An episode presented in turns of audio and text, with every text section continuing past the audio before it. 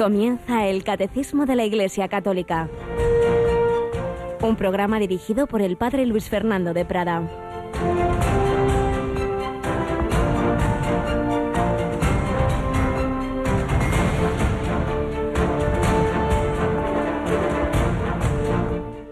Día y noche cantan sin pausa, Santo, Santo, Santo es el Señor Dios, el Todopoderoso, el que era y es y ha de venir.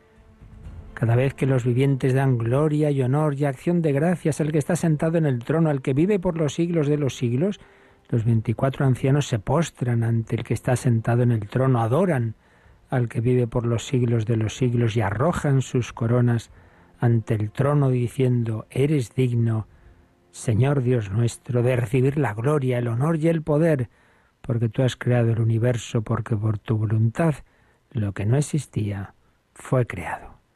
Alabados sean Jesús, María y José. Muy buenos días, muy querida familia de Radio María, en este miércoles 18 de noviembre de 2020. Precisamente estamos hablando de la liturgia, veremos enseguida que la liturgia terrena es una participación de la liturgia celestial. Bueno, pues el fragmento que hemos leído de la primera lectura de la misa de hoy, del libro del Apocalipsis, Apocalipsis capítulo 4, nos habla de esa liturgia celestial. En el cielo la gloria, la alabanza, la alegría, el gozo, el banquete eterno de alabanza, de gloria al Señor Creador y Redentor, al Padre, al Hijo y al Espíritu Santo. Es la alegría de todos los bienaventurados, de los ángeles y los santos. No, no, no es como aquí en nuestra soberbia que, que no queremos adorar y alabar a Dios. Todo lo contrario es su alegría porque ven ya con los ojos que el Creador es a la vez el Padre, el amor, el, el esposo, el, el templo, eh, nos hace a nosotros templos de esa gloria infinita de la Santísima Trinidad y gozamos en esa alabanza a la vez en fraternidad. La alegría, la felicidad del otro es también la mía, no hay envidias que valgan, es la plenitud para la que estamos creados. Nos hiciste, Señor, para ti. Nuestro corazón estará inquieto hasta que descanse en ti y hay también con la Virgen María, que hace lo posible y lo imposible como la principalísima colaboradora de Jesucristo en la obra redentora para llevarnos al cielo con ella, con Jesús, con San José, con todos los santos. Y lo hace pues en la vida ordinaria, en el camino ordinario de la fe, pero a veces también con manifestaciones extraordinarias. Tenemos aquí de nuevo a Yolanda Gómez. Buenos días, Yolanda. Muy buenos días, padre pues sabemos que estos dos últimos siglos, eh, tiempos especialmente convulsos, difíciles, de apostasía progresiva, de ataques a la Iglesia, también son los siglos de especiales presencias y manifestaciones de la Virgen María, extraordinarias, muchas de ellas, como una que empezamos a conmemorar en una novena que, que empieza hoy, ¿verdad? La novena a la Virgen Milagrosa y que aquí en Radio María pues vamos a rezar después de la oración de completas hacia las once menos cuarto de la noche, las diez menos cuarto en Canarias.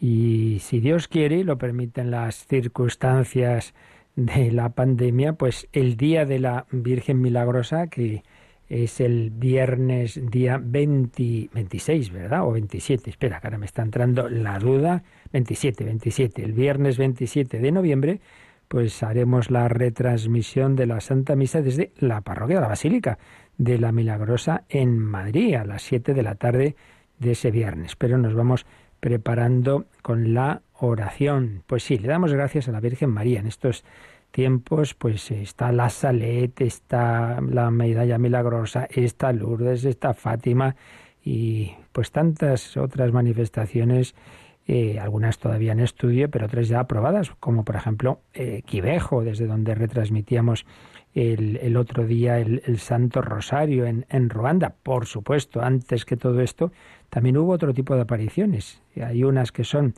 eh, de cara a la conversión de, pueblos que nos estamos, por desgracia, separando del Señor, pero otras, en cambio, hay una muy, bueno, dos, en, en, en los inicios de una evangelización, en la Virgen del Pilar en España y la Virgen de Guadalupe en México. Todo esto, por cierto, el presidente Radio María lo ha estudiado mucho, ha dado varias veces esa charla sobre las apariciones de la Virgen, que ahora se han plasmado en un libro que se acaba de publicar y ya le pediremos que nos cuente un poco lo que ha investigado sobre estas apariciones. Pero lo importante es que nos demos cuenta que sea de forma ordinaria o extraordinaria, la Virgen nos acompaña, no nos deja solos y que precisamente cuanto peor están las cosas, pues también más presente se hace ella. Claro que sí. Pues nos encomendamos a María, como se encomendaba San Pedro Claver, seguimos conociendo la vida de este jesuita que se fue a América y allí entregó su vida por aquellos que tanto sufrían, por aquellos esclavos que, traían a la fuerza desde África a América.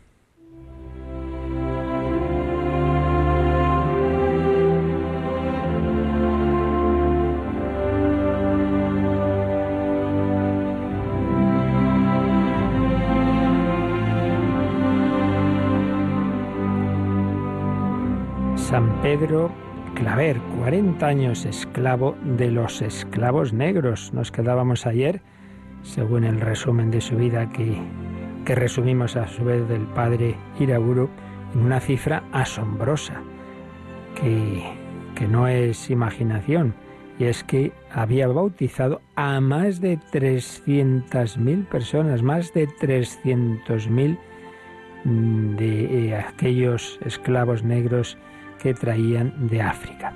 El padre Antonio Aristrain, historiador, escribe, no sabemos si en la historia de la Iglesia se hallan prodigios de caridad corporal como los que se cuentan de este santo varón. Es impresionante. Cuando el padre Claver, tras diez horas de trabajo durísimo, después de haber agotado a varios intérpretes que necesitaba por las lenguas diversas de aquellos que llegaban al puerto de Cartagena de Indias, cuando después de todo ese trabajo regresaba extenuado a la portería, encontraba en ella a veces una nueva solicitación urgente, a la que siempre se mostraba dispuesto. No decía, bueno, yo ya no puedo más, no. Decía a esa persona que se encontraba cuando ya le tocaba descansar, comer algo, oh, no, precisamente llegáis en buena hora, tengo un rato perfectamente desocupado. Bueno, y allá se iba, vacilante, envuelto en su manteo raído, sacando fuerzas solo de Jesucristo. El manteo del padre Claver llegó a ser famoso y de él se habla en el proceso más de 300 veces. Con él envolvía a los enfermos mientras les arreglaba el catre. Con él cubría a las negras cuando las confesaba. Con él secaba el sudor de los enfermos. Cuenta un intérprete que hubo un día en que fue necesario lavarlo siete veces.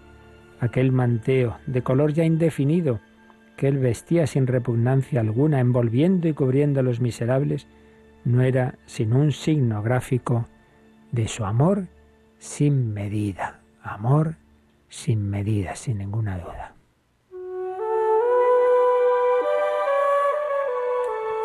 Todo lo que San Pedro Claver pretendía era precisamente eso, manifestar y comunicar el amor de Cristo a los hombres. Para eso servía, y limpiaba a los enfermos, los abrazaba, los llevaba en sus brazos. Para eso barría las salas, escoba en mano, hacía las camas, servía de comer, fregaba los platos, abrazaba a los apestados y llegaba a besar las llagas de los leprosos, como había hecho siglos antes San Francisco de Asís. Sus colaboradores a veces se le echaban atrás, vencidos por la repugnancia, y el padre trataba de retenerlos a una intérprete biafara que en una ocasión se le echaba atrás, le dijo, Magdalena, Magdalena, no se vaya, que estos son nuestros prójimos redimidos con la sangre de nuestro Señor Jesucristo.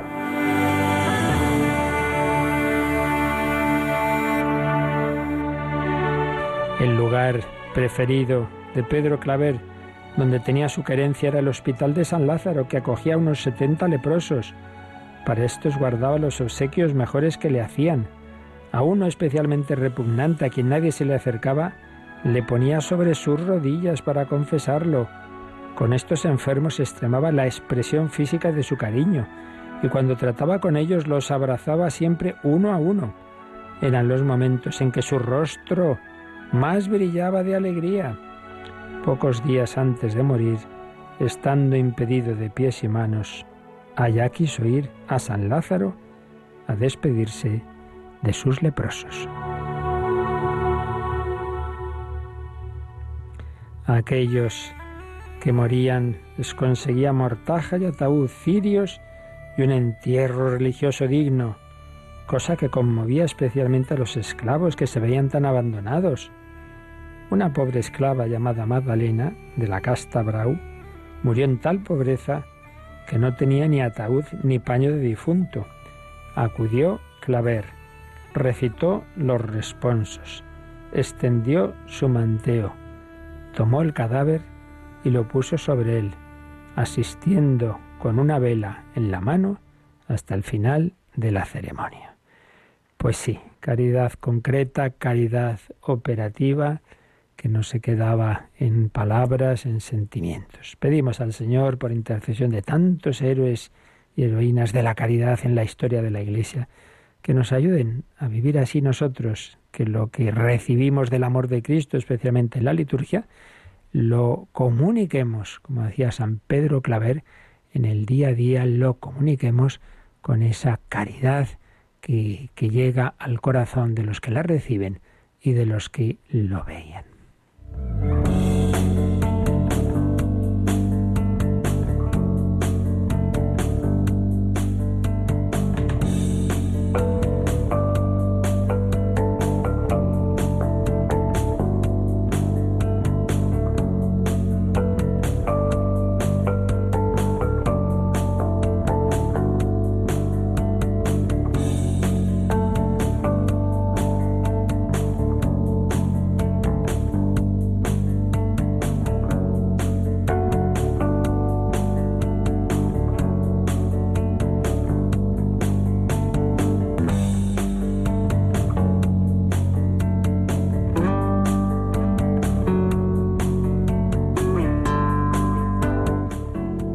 Sí, caridad sobrehumana, la de tantos santos en la historia de la Iglesia que nos dejan impresionados. Pero es que, claro, recibían esa fuerza del amor más loco y absoluto del Dios eterno que hecho hombre y nació en un pesebre y murió en una cruz. ¿Qué más queremos? Con esa locura de amor, pues una partecita de ese amor que entre en cualquier corazón humano, pues hace también locuras locuras hasta dar la vida en el martirio, en la entrega al Señor y a los demás. Pero todo ello porque recibimos esa gracia, ese amor de Cristo, porque por nosotros mismos, ya lo dice Jesús, sin mí no podéis hacer nada. En cambio, dice San Pablo, todo lo puedo en aquel que me conforta. Y el Señor nos conforta, puede hacerlo en cualquier momento, por cualquier cauce, pero es verdad que sobre todo nos ha asegurado su presencia y su acción en la liturgia, en los sacramentos, y es lo que ayer veíamos. Ayer comentábamos un número muy importante que recoge un número del 7 o parte del 7 de la Sacrosantum Concilium, esa constitución que el Vaticano II dedicó precisamente a la liturgia. Ahí se nos recordaba que la obra redentora está hecha, pero hay que llevarla a cada persona humana. Poníamos el ejemplo de estamos todos enfermos, todos afectados de un cáncer, de una pandemia, pues de algo muy grave y nos moriríamos. Y ya sabemos que ya se ha descubierto la medicina que lo cura, sí, pero claro, la medicina está en los laboratorios, hay que llevársela a cada uno. Pues eso es la redención subjetiva, la comunicación de la obra redentora. La redención está hecha por Jesucristo, sí, pero ahora hay que llevarla a cada persona humana y luego ya depende que éste acepte o no. Ah, no, no, yo no quiero la medicina. Bueno, eso ya es la libertad de cada uno, pero hay que llevársela. Y eso es lo que el Señor ha encomendado a su iglesia. La Virgen desde el cielo también colabora, es medianera de todas las gracias, los santos colaboran, decía Santa Teresita, pasaré mi cielo haciendo el bien en la tierra, y nosotros en la tierra estamos llamados a, anunciar, a testimoniar, y luego cada uno según su vocación, pues a extender esa, esa obra redentora, y particularmente los obispos, sucesores de los de los apóstoles y sus colaboradores, los presbíteros, pues hacer presente esa obra redentora a través de la columna vertebral de, la vida de la Iglesia, que hemos visto que es la liturgia y dentro de ella a su vez la, los sacramentos y la cima de los sacramentos, la Eucaristía. Todo eso es eficaz porque no es una cosa meramente humana. Sí, el Señor se sirve de instrumentos humanos, pero es Él el que celebra la misa a través de la persona del sacerdote. Es Él decía este número del Vaticano II y del Catecismo, el que se ofrece ahora por ministerio de los sacerdotes, el mismo que entonces se ofreció en la cruz. Es Él el que sobre todo tiene esa presencia tan fuerte que es la eucarística. Decía Pablo VI, presencia real por antonomasia, es decir, la de mayor densidad de presencia, porque Jesucristo como Dios está en todas partes, pero como hombre está en el cielo y en la Eucaristía, con su cuerpo, sangre, alma y divinidad. En un sagrario hay un hombre, hay un corazón humano latiendo, el corazón humano de una persona divina. Por eso lo adoramos, por eso hacemos la genuflexión, pero está como verdadero hombre, está ahí, se nos comunica. Y por eso pues lo veía cuando Santa Teresa, cuando Santa Margarita María tiene pues alguna comunicación, alguna visión del Señor, pues así lo ven como hombre verdadero a la vez claro, transfigurado, lo que vieron los apóstoles en el Tabor durante unos momentos, pues está ahí permanentemente. Mm, Pablo VI, en una carta que escribió a un congreso eucarístico, tiene una frase muy bonita. Decía, en la Eucaristía Jesucristo vive y actúa, vive y actúa. Por eso recordemos hemos leído algunos testimonios de conversiones de personas que precisamente estando en la iglesia, pues desde la Eucaristía, desde el sagrario, desde la consagración de la misa, desde una exposición del Santísimo, como André Froser, reciben esa gracia, esa, esa luz del Señor que vive y actúa en la Eucaristía. Presencia de Cristo en la Eucaristía, presencia con su fuerza, con su virtud en todos los sacramentos, de modo que cuando alguien bautiza es Cristo quien bautiza, es Cristo quien perdona, presencia de Cristo en su palabra, recordábamos el ejemplo de San Antonio Abad, que va a la misa y se proclama el Evangelio del joven rico y siente que ahora es Jesús quien le dice a él lo que siglos antes le había dicho al joven rico, ve, vende todo lo que tienes, da el dinero a los pobres y ven y sígueme. Y se da cuenta que sí, que le llama a él y lo hace. Presencia de Cristo en su palabra y presencia de Cristo cuando la iglesia suplica y canta salmos. Se refiere a la liturgia de las horas, donde dos o tres estén reunidos en mi nombre, ahí estoy yo en medio de ellos. Así pues, liturgia terrena de la Iglesia, que enseguida veremos que es participación de la liturgia celestial, porque Él mismo que está en el cielo es el que dirige la liturgia en la tierra, es el que está presente, es el que actúa, es el que bautiza, es el que perdona. Bien, pues esto es lo que así lo esencial que podemos deducir de este 1088 que ayer veíamos. Pero vamos a pasar al número siguiente, que es muy brevecito, también es un párrafo de ese mismo número de Sacrosantum Concilium 7, pero es muy importante porque va a darnos una, una idea que ya hemos ido diciendo cuando hablamos de la introducción a la liturgia, pero que aquí la vamos a desarrollar un poquito más, y es ese doble movimiento de toda la liturgia y, por tanto también de los sacramentos, en el que por un lado hay una glorificación de Dios, digamos en ese sentido un movimiento ascendente, alabamos a Dios, pero a la vez recibimos la gracia que nos santifica. Glorificación de Dios y santificación del hombre. A ver cómo lo dice eh, el Vaticano II y lo recoge el Catecismo en el 1089. Yolanda. Realmente, en una obra tan grande por la que Dios es perfectamente glorificado y los hombres santificados, Cristo asocia siempre consigo a la Iglesia, su esposa amadísima, que invoca a su Señor y por él rinde culto al Padre Eterno. Bueno, pues aquí nos encontramos básicamente tres ideas. Una que está implícita, dice, Cristo asocia en esta obra siempre consigo a la Iglesia su esposa amadísima. Eh, por tanto, aquí se nos está diciendo que quién, quién celebra la liturgia, quién da culto al Padre. Pues es Cristo, pero Cristo, cabeza de la Iglesia y esposo de la Iglesia.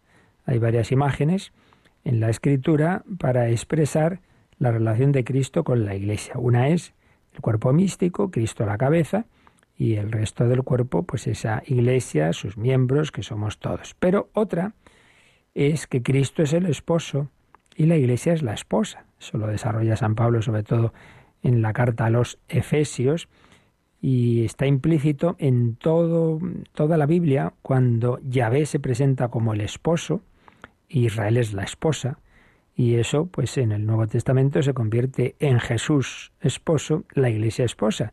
Cuando le dicen a, Jesús, oye, ¿por qué tus discípulos no ayunan? Dice, ¿cómo va a ayunar los amigos del novio cuando el novio está con ellos? Jesús es el esposo de la humanidad. Cristo esposo, la iglesia esposa. Por eso nos pone aquí el catecismo al margen eh, un número marginal en el que dice podemos repasar lo que cuando hablamos de que la Iglesia es la esposa de Cristo y en efecto esto lo tratamos cuando vimos la tercera parte del, credo del Espíritu Santo, las obras del Espíritu Santo, la Iglesia y dentro de la Iglesia pues había un número que se titulaba así la Iglesia es la esposa de Cristo. Bueno, pues vamos a repasar, a releer este número que ya explicamos, pero que ahora nos viene bien releerlo, el 796, 796. Vamos con él.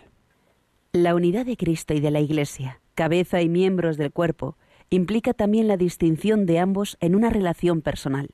Este aspecto es expresado con frecuencia mediante la imagen del esposo y de la esposa. El tema de Cristo esposo, de la Iglesia, fue preparado por los profetas y anunciado por Juan Bautista. El Señor se designó a sí mismo como el esposo. El apóstol presenta a la Iglesia y a cada fiel, miembro de su cuerpo, como una esposa desposada con Cristo Señor, para no ser con Él más que un solo espíritu. Ella es la esposa inmaculada del Cordero Inmaculado, a la que Cristo amó y por la que se entregó a fin de santificarla, la que Él se asoció mediante una alianza eterna y de la que no cesa de cuidar como de su propio cuerpo. Y añade el catecismo, añadía una cita de San Agustín. Vamos a leerla también. He ahí el Cristo total, cabeza y cuerpo, uno solo formado de muchos. Sea la cabeza la que hable, sean los miembros, es Cristo el que habla. Habla en el papel de cabeza o en el de cuerpo, según lo que está escrito. Y los dos se harán una sola carne. Gran misterio es este. Lo digo respecto a Cristo y la Iglesia. Y el Señor mismo en el Evangelio dice, de manera que ya no son dos, sino una sola carne. Como lo habéis visto bien, hay en efecto dos personas diferentes, y no obstante, no forman más que una en el abrazo conyugal. Como cabeza él se llama esposo, y como cuerpo esposa. Pues qué bellas palabras del gran converso, San Agustín, que, que ve, pues cómo el Señor nos desposa, nos abraza. Dos imágenes, cabeza, cuerpo, y más bella, más personal, esposo, esposa.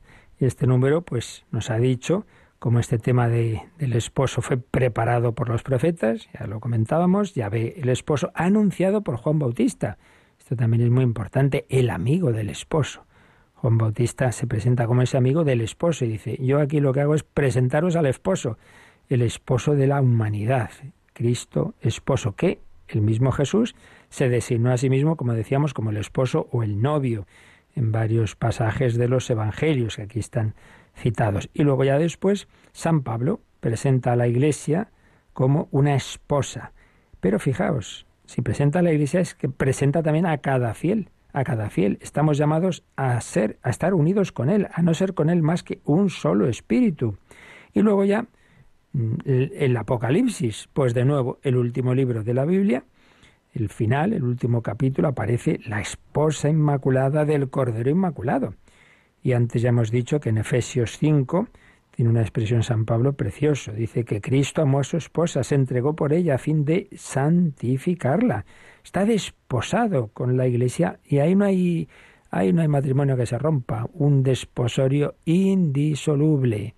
Sí, sí, serán los dos una sola carne. Lo que Dios ha unido no lo separa el hombre. El matrimonio cristiano es un reflejo de ese matrimonio entre Cristo y la esposa. Matrimonio cristiano, si Dios le da hijos, esa fecundidad es una imagen de la fecundidad de la unión de Cristo y la Iglesia, que tiene innumerables hijos, que da luz en el bautismo, que reciben la vida divina. Bien, pues esto es, digamos, quién, quién eh, celebra el, culto divino. ¿Quién celebra? Pues Cristo que asocia siempre consigo a su esposa amadísima, la Iglesia. Pero, ¿en qué consiste esa obra tan grande, esa liturgia? ¿Qué, dimensiones tiene? Y aquí es donde eh, afirma este número del catecismo, citando, como digo, al Vaticano II, que es una obra, una obra muy grande esta de la liturgia, por la que Dios es perfectamente glorificado y los hombres santificados. Glorificación y santificación. Y esto, pues recuerdo que nos lo explicó hace ya bastantes años, gran teólogo que hemos citado con frecuencia, el padre Cándido Pozo, en unas semanas que había de teología espiritual en Toledo, y una de ellas dedicada a la liturgia, pues él tuvo una ponencia que se titulaba así El misterio del culto santificante. Y nos contaba un recuerdo personal, cuando él eh, estaba en la Universidad Gregoriana, pues había mm, dos profesores que hablaban de esto. Uno, Lenertz, pues mantenía una noción que era tradicional durante siglos, que, una noción de los sacramentos como signos eficaces que confieren la gracia. Es verdad, ya lo veremos, ya algo dijimos también. Un sacramento es un signo, es un signo. El agua es un signo de la vida, de la purificación, etcétera, pero un signo eficaz, no simplemente es un signo subjetivo, sino que de hecho lo que significan lo, lo realizan. No es que lo, pues eso significa que yo eh, que, que Cristo quiere darme la vida, no, no, es que me la da cuando soy bautizado, es que me perdona cuando me confieso, sí, eso es verdad. Signo eficaz que confiere la gracia. Pero había otro profesor, tal Van Roo, que, aceptando esa definición, la ampliaba y decía, definía el sacramento como un acto de culto, un acto de culto exterior por el que Cristo, por la Iglesia y el ministro, representando los misterios de su carne, significa y realiza, ex opere operato, la santificación del hombre aptamente dispuesto. Es decir, por un lado, pues recogía el aspecto de que es un signo que santifica al hombre que está bien dispuesto, claro, eso ya se entiende, que si uno externamente recibe un sacramento e internamente pues no para nada tiene esa, esa intención o esa actitud, sería inválido o incluso sacrílego. Si uno va a confesarse y por dentro le da todo igual, no tiene arrepentimiento, pues sería algo sacrílego, ¿no? Pero bueno, eso ya lo veremos. Pero a lo que vamos ahora es que añadía a, esa, a ese aspecto de que a través del sacramento Cristo santifica al que se acerca bien dispuesto, añadía que es un acto de culto. Todo sacramento es un acto de culto, de culto a Dios, por el que Cristo, por el que Cristo, a la vez que da culto al Padre, nos santifica. Entonces, señalaba el Padre Pozo como en esa definición había un enriquecimiento del concepto de sacramento. Y esto lo recoge el Vaticano II eh, en esa constitución sobre la liturgia, porque en efecto nos dice que los sacramentos, los sacramentos, están eh, ordenados a la santificación de los hombres, a la edificación del cuerpo de Cristo y, en definitiva, a dar culto a Dios. Esto lo dice así expresamente el número 59 de Sacrosanto Concilio, a dar culto a Dios. Ese aspecto, pues muchas veces lo hemos olvidado. En todo sacramento y por supuesto en general en toda la liturgia hay una dimensión cultual, cultual, eh, unida a la dimensión santificadora y a las repercusiones de la santidad personal sobre el conjunto de la Iglesia. Por supuesto, el que se descubra, digamos, o se eh, resalte un aspecto, no quiere decir que antes no se viviera. Siempre se ha vivido en la liturgia de la Iglesia, pues los ritos sacramentales en un contexto de oración, de, culto. No, no nos ha dejado nunca digamos, en su desnudez la parte esencial del rito. Tú, tú ven aquí, toma, toma, ya está. No, siempre es un contexto de oración, pero era importante destacar esa dimensión. Y citaba a un autor que luego en bastantes cosas pues se despistó, pero que en esto pues tuvo una obra muy buena, Schillebeck, que había explicado o explicaba este, este aspecto de, de cómo se une eh, los sacramentos en cuanto eh, cauce eficaz de santificación y en cuanto misterio de culto santificante. Lo expresaba así, y así lo recogía el Padre Pozo, ¿no? Como en cualquier sacramento tenemos ese misterio de culto santificante de Cristo hecho visible por el rito. ¿Por qué?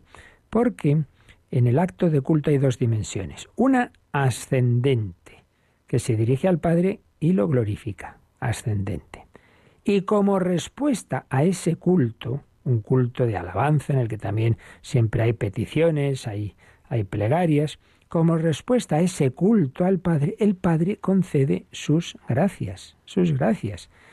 Los sacramentos son acciones de Cristo.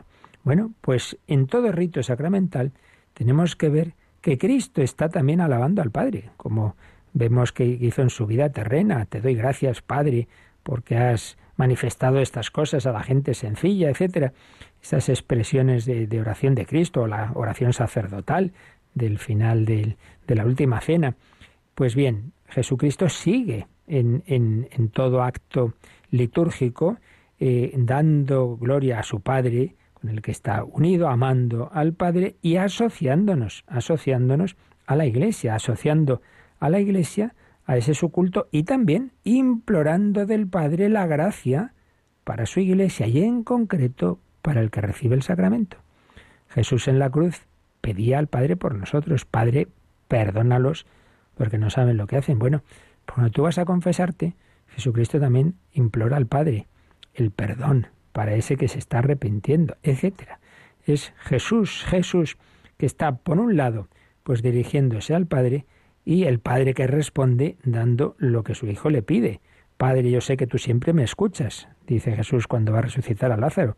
Pues sí, es un acto de culto que tributa Cristo como hombre, como cabeza de la humanidad, como cabeza del cuerpo místico, como esposo de la Iglesia, entonces es eficaz, claro, porque el Padre siempre responde a su Hijo, no faltaría más.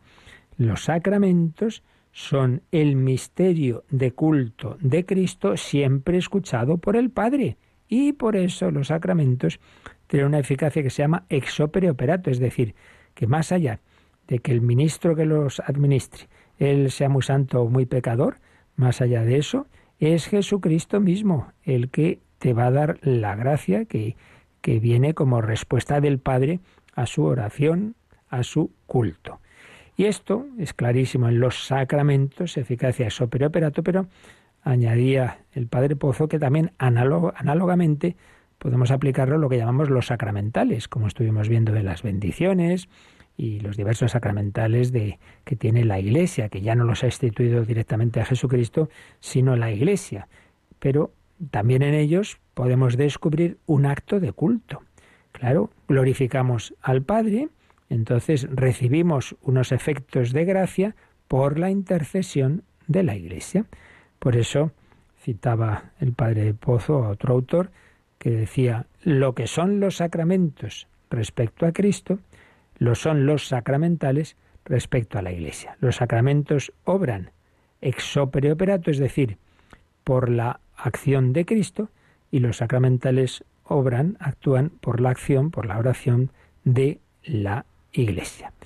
En cualquier caso, los sacramentales, por ejemplo, eso, vienes, te bendigo el agua, te bendigo una medalla, te bendigo a ti, pues no son actos privados, simplemente una cosa que yo te dé a ti, sino actos de culto tributados por la Iglesia al Padre. Por eso están también regulados, por eso hay unas fórmulas de oración que debemos seguir eh, son actos de culto que tributa la Iglesia al Padre y de esa índole eclesial se deriva una particular eficacia que es muy grande, aunque por supuesto nunca es tan grande como en los sacramentos. Bueno, pues vamos a glorificar a Dios, vamos a darle gracias de que de que él ha querido hacer que siempre que nos dirijamos en el culto con Cristo, con la Iglesia, al Padre, recibimos también su gracia, su amor, gloria, gloria a Dios, te glorificamos, nos unimos a los ángeles y los santos que en el cielo glorifican a Dios.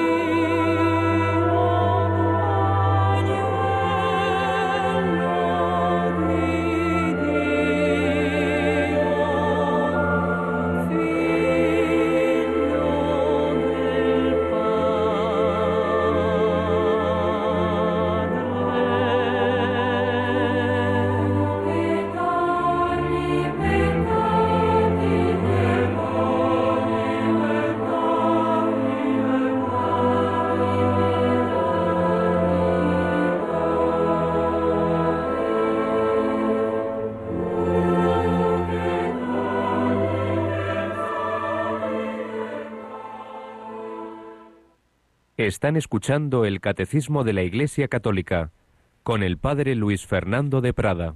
La buena música litúrgica nos lleva un poquito a lo que será, a lo que es la liturgia celestial. Bueno, pues sí que vamos nosotros a ver ahora el siguiente número que habla precisamente de eso, de cómo la liturgia terrena participa de algún modo en la liturgia celestial.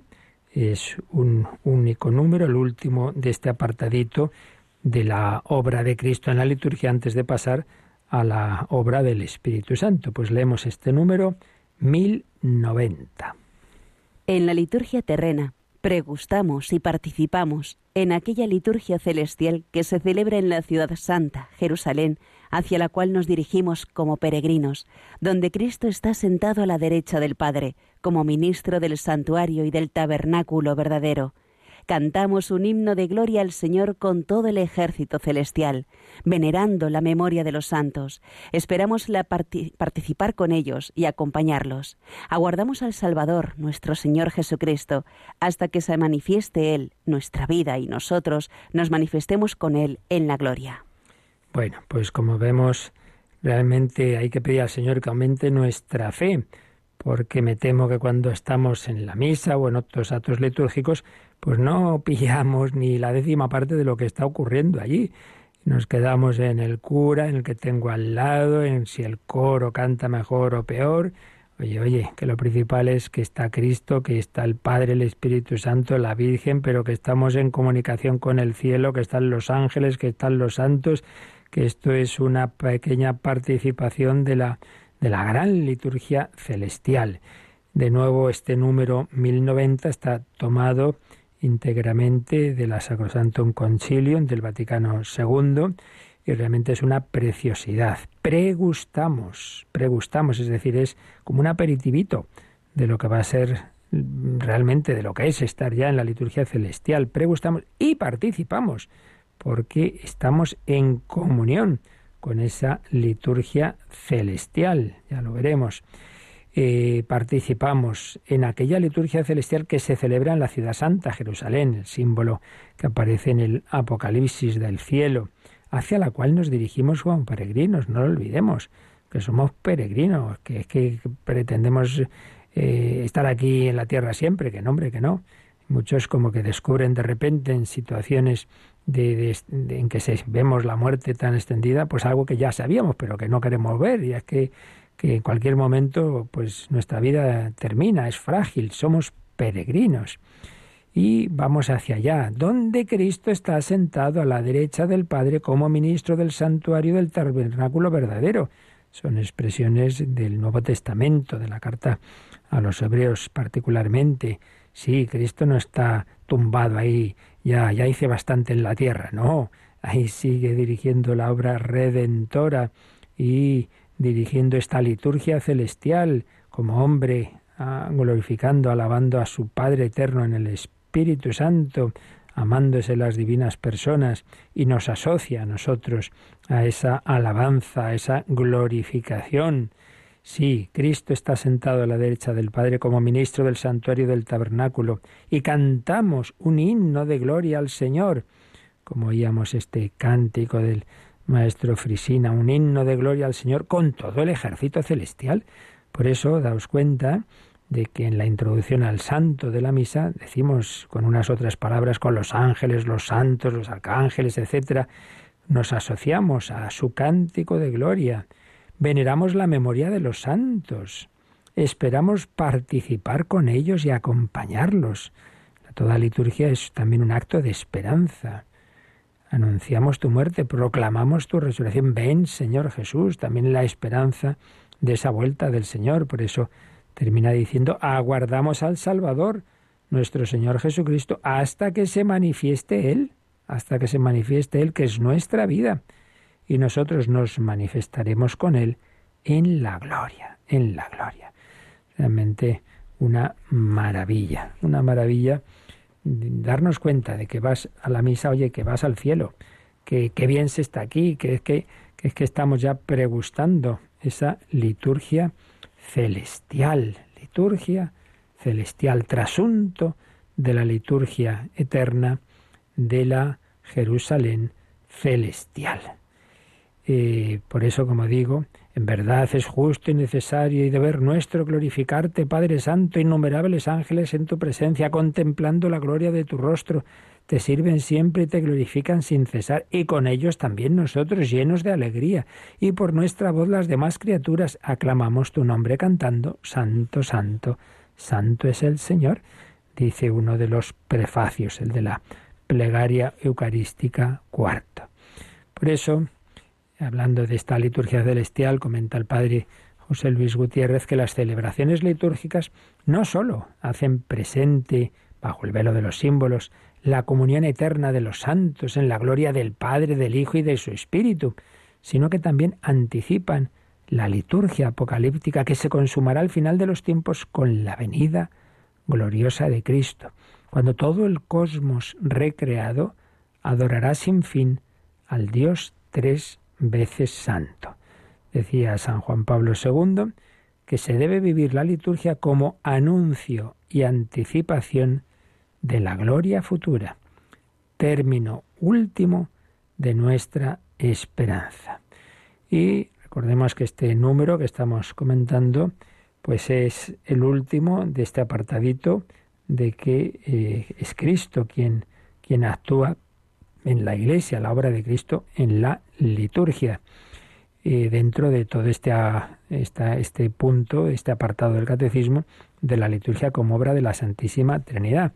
Por eso también comenta el padre José Luis Gutiérrez que la liturgia se nos presenta como un don gratuito de comunión, como un ofrecimiento de participación mediante la economía del misterio de Cristo en la teología de la gloria trinitaria, resplandor de la santidad mutuamente ofrecida y acogida del Padre, el Hijo y el Espíritu Santo. Celebrar la liturgia no es sino celebrar al cosmos santificado para la gloria del Dios Trino. Y recordaba palabras del trisagio angélico. A ti la alabanza, a ti la gloria, a ti hemos de dar gracias por los siglos de los siglos, oh Trinidad Beatísima. Santo, santo, santo, Señor Dios de los ejércitos, llenos están los cielos y la tierra de tu gloria sí. Debemos tener esa actitud, no simplemente ir a misa a pedir por mis problemitas, sino a unirme a ese coro celestial, a alabar a Dios, a glorificarlo y en la dimensión de intercesión, por toda la humanidad, por quien más lo necesite, no quedarme, ya digo, solamente en mis temas más personales. En la liturgia terrena pregustamos y participamos en aquella liturgia celestial, celestial que se celebra en la ciudad santa. Y es Cristo el que, sentado a la derecha del Padre, está pues dirigiendo con su iglesia, su esposa amadísima, esa liturgia, esa glorificación que hemos visto hoy, que por un lado es culto al Padre, pero a la vez es santificación de los hombres. Bueno, veremos, profundizaremos un poco más mañana, si Dios quiere, en esta dimensión de participación de la liturgia celestial. Pero vamos a dejarlo aquí para un tiempo de, de meditar esto en nuestro corazón y también para quien desee cualquier consulta, teníamos alguna pendiente y si queréis ahora llamar o escribir, nos recuerdan cómo, cómo se puede hacer. Participa en el programa con tus preguntas y dudas. Llama al 91005 9419 91005 9419. Puedes escribir un mail a catecismo radiomaria.es o escribirnos un mensaje al teléfono de WhatsApp 668 594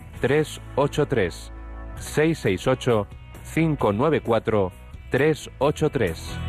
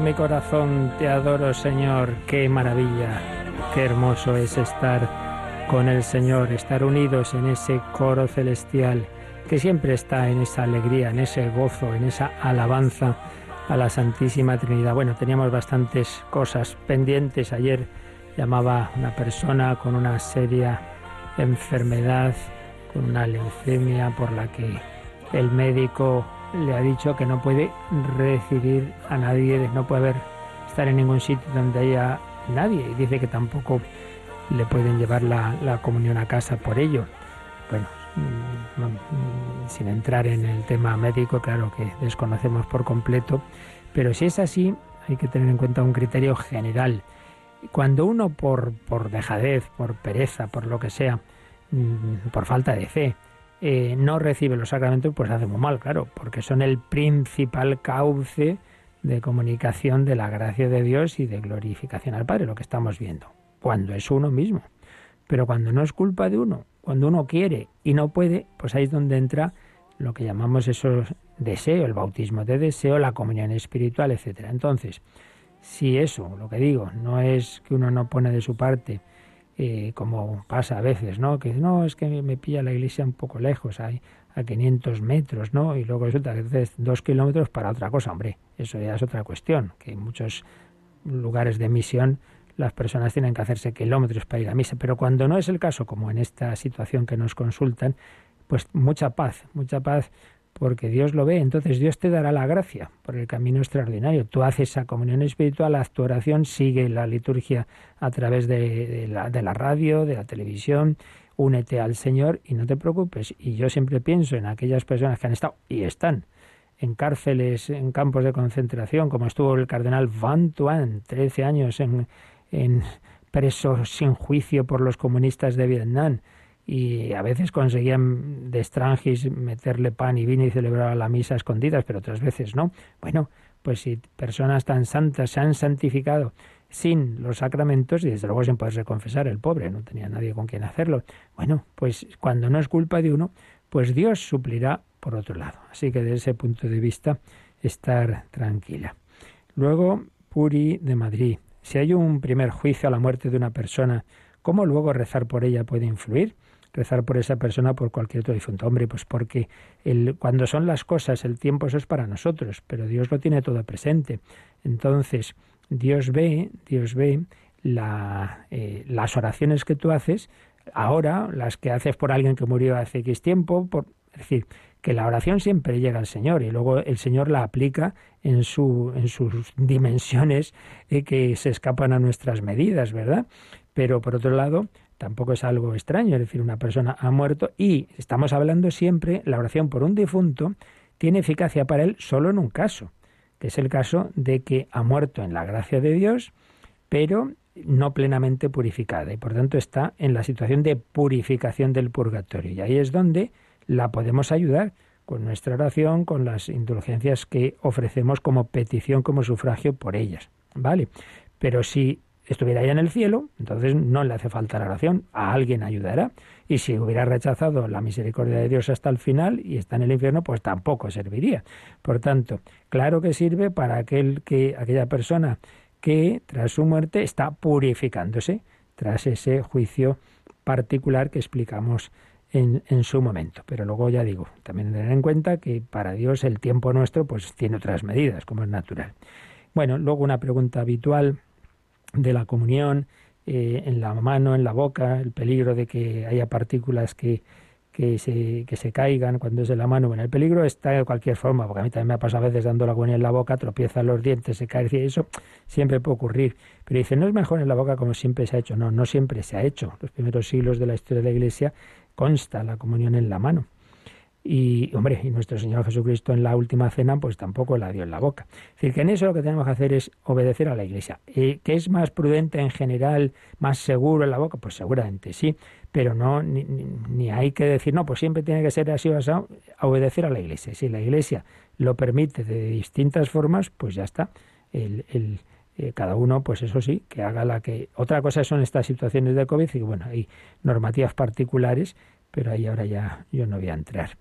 Y, y bueno, otra persona que está en una situación, pues claro, desde hace muchos años viviendo con quien no está casado, entonces dice, claro, que no puede recibir la absolución, eh, ni, por tanto, claro, si no puede recibir la, la, absolución, tampoco puede ganar, pues obviamente, indulgencias ni comulgar, pero bueno, está mirando, estudiando, dice proceso de anular mi matrimonio religioso, no digamos de anular, sino de estudiar si fue nulo y pues si fuera así, pues eso se arreglaría. Entre tanto, tú todo lo demás, por supuesto, la santa, acudir a la Santa Misa, la oración, me hablas de consagración a la Virgen, todo, todo, no faltaría más.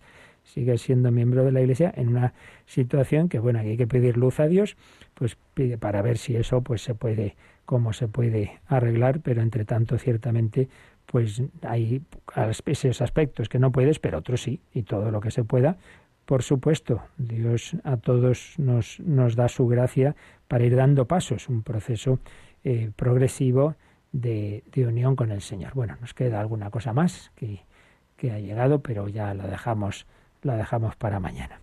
La bendición de Dios Todopoderoso, Padre, Hijo y Espíritu Santo, descienda sobre vosotros. Alabado sea Jesucristo.